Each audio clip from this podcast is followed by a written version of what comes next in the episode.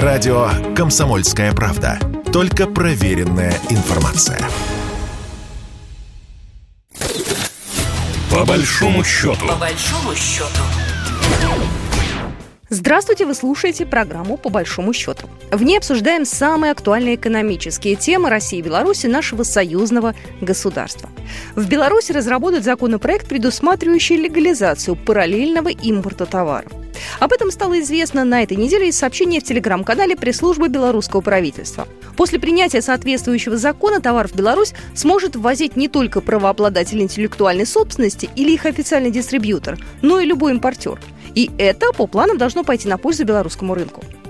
А что у нас? После ухода известных зарубежных брендов с российского рынка ритейлеры начали завозить в России серую электронику, используя схему параллельного импорта, который подразумевает ввоз товаров в страну без разрешения правообладателя, например, при посредничестве третьих компаний. В мае Минпромторг России обнародовал перечень товаров для параллельного импорта. Список включает более 50 категорий. Там автомобили, запчасти, фармацевтическая продукция, бытовая техника, смартфоны и так далее. Сегодня в нашей программе мы разберемся, параллельный импорт спасет ли он положение российского и белорусского бизнеса и станет ли нам, потребителям, проще и легче. У нас на связи Эльдар Муртазин, ведущий аналитик Mobile Research Group. Эльдар Викторович, здравствуйте. Здравствуйте. Правильно ли я понимаю, что если мы говорим параллельный импорт, это такое красивое определение для обычного серого импорта, который был у нас вот в 90-е годы, расцветал, и, в общем-то, все это у нас существовало в России? Очень часто путают два понятия. Серый телефон или, например, параллельный импорт. Серые поставки, как правило, являются чемоданными поставками. То есть кто-то положил в чемодан, как вариант чемодана, контейнер – привез этот товар, и этот товар может быть контрабандой или просто серым товаром, но самое главное, что он привезен без уплаты пошлин, что объясняет э, разницу в цене на полке.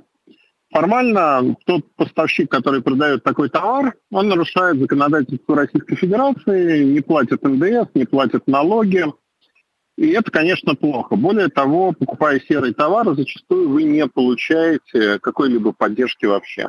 Параллельный импорт означает, что, минуя производителя, дистрибьютор покупает этот товар на внешних рынках. Это могут быть тоже любые страны, так же, как при серых поставках.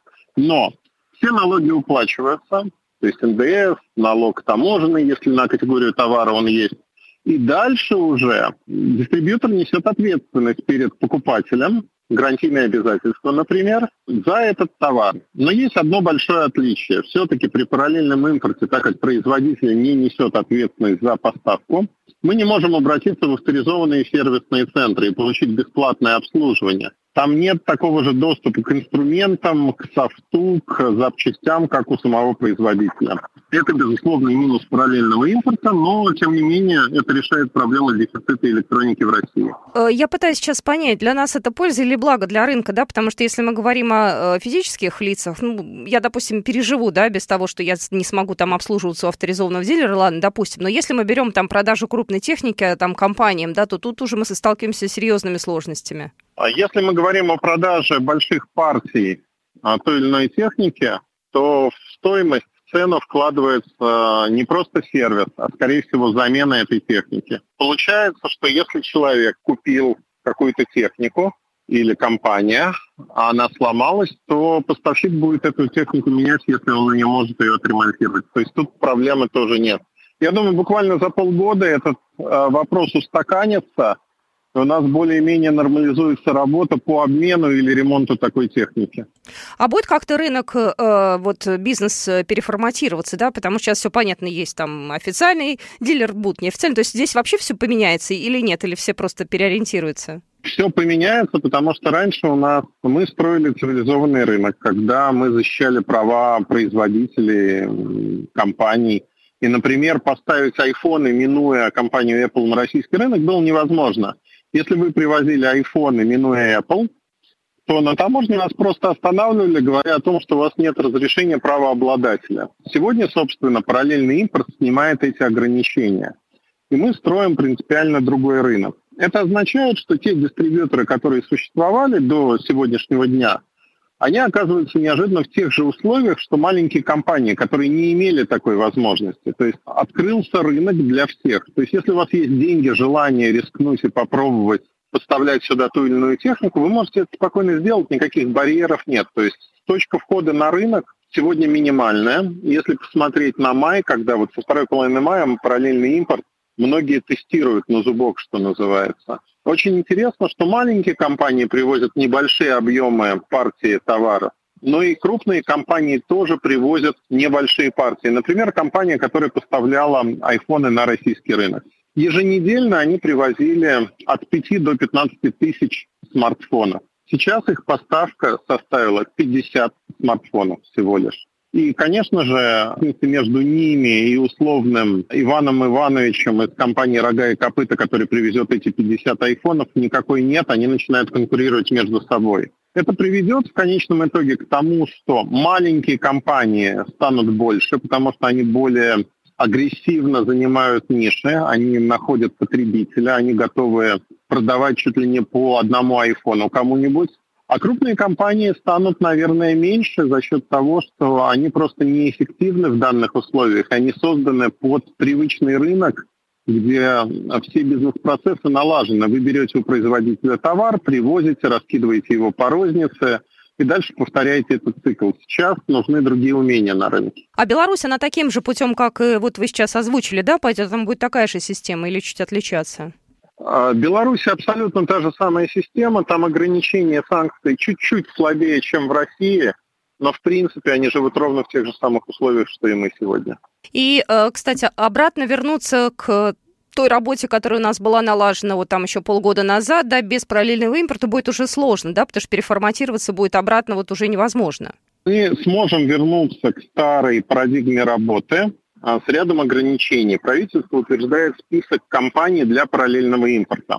То есть, как только компания в него попадает, вы можете вести товар. Ну, например, сегодня Samsung есть в списке параллельного импорта, вы можете любые товары под маркой Samsung завозить самостоятельно. Если Samsung возобновляет работу на российском рынке, я думаю, что это произойдет, их удаляют из списка параллельного импорта. Mm. И, соответственно, возвращается работа на старые рельсы. Их права государство будет защищать в России, не давать другим компаниям завозить их товары. И э, это вот такая гибридная схема. То есть есть компании, которые в этот список просто не попали. Ну, например, Xiaomi поставлял и поставляет товары. Их в списке нет, mm-hmm. их завозить так нельзя. Realme завозят товар, их в списке нету, ну и так далее. А цены э, будут ниже при этой истории с параллельным импортом для потребителей? Упадут? К сожалению, цены при параллельном импорте будут выше. Несколько причин для этого. Первое, что э, гарантия подразумевает иногда замену полностью товара. Это очень дорого. То есть это надо вкладывать в цену. И второе, Сегодня есть дефицит электроники на внешних рынках. Нет одной страны, куда можно приехать, там одного окна и купить все, что вам нужно. Поэтому партии достаточно маленькие, это в лучшем случае сотни штук, даже не тысячи. И каждая маленькая партия означает очень дорогую логистику. Плюс крупная бытовая техника, она не может лететь самолетом, это очень дорого. Ее везут э, по земле. По земле есть проблемы. Некоторые страны не пропускают транзит, причем в произвольном порядке. И в конечном итоге это приводит к удорожанию техники. При параллельном импорте сегодня в среднем цена выше на 20-25%, чем при прямых поставках. Эльдар Муртазин был только что у нас на связи, ведущий аналитик Mobile Research Group. Ну, а я уже готова поприветствовать еще одного нашего эксперта в нашем эфире Максим Черков, доцент кафедры политической экономии экономического факультета МГУ имени Ломоносова. Максим, скажите, пожалуйста, может ли глобально э, параллельный импорт спасти российский бизнес? А, с моей точки зрения, параллельный импорт действительно может а, помочь экономике России пройти вот через этот санкционный период. И действительно, в условиях, когда многие западные компании уходят с российского рынка, ну, альтернативы фактически вот параллельному импорту ее нет и быть не может. И на самом деле параллельный импорт, он с одной стороны поможет получить на территории России те товары и, возможно, услуги, которые необходимые, которые стали недоступны в условиях санкций. С другой стороны, сам параллельный импорт является стимулом для а, многих западных компаний все-таки остаться на российском рынке, поскольку ну, компании, они в принципе понимают, да, и должны понимать, что в случае их ухода те же самые товары и услуги будут на территории России, просто те компании, которые ушли, они, соответственно, не будут получать тех э, финансовых выгод, которые они могли получать просто нормально работая и осуществляя свою деятельность на территории России. Анонсирование параллельного импорта и уже, так сказать,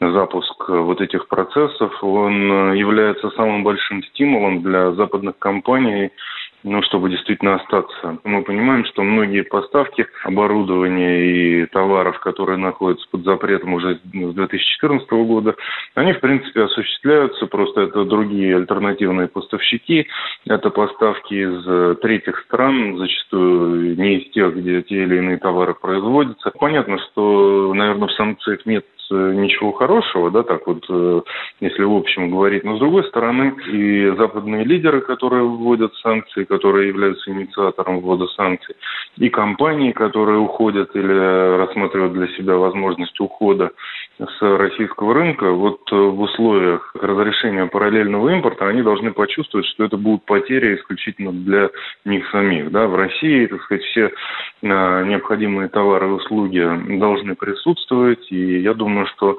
программа импортозамещения и программа параллельного импорта, ну, это вот в совокупности позволит России пройти вот этот вот санкционный период на достаточно успешно. Максим Чурков только что был в нашем эфире, доцент кафедры политической экономии экономического факультета МГУ имени Ломоносова. Ну а на этом программу, по большому счету, мы заканчиваем. С вами была Екатерина Шевцова. Программа произведена по заказу телерадиовещательной организации Союзного государства. По большому счету. По большому счету.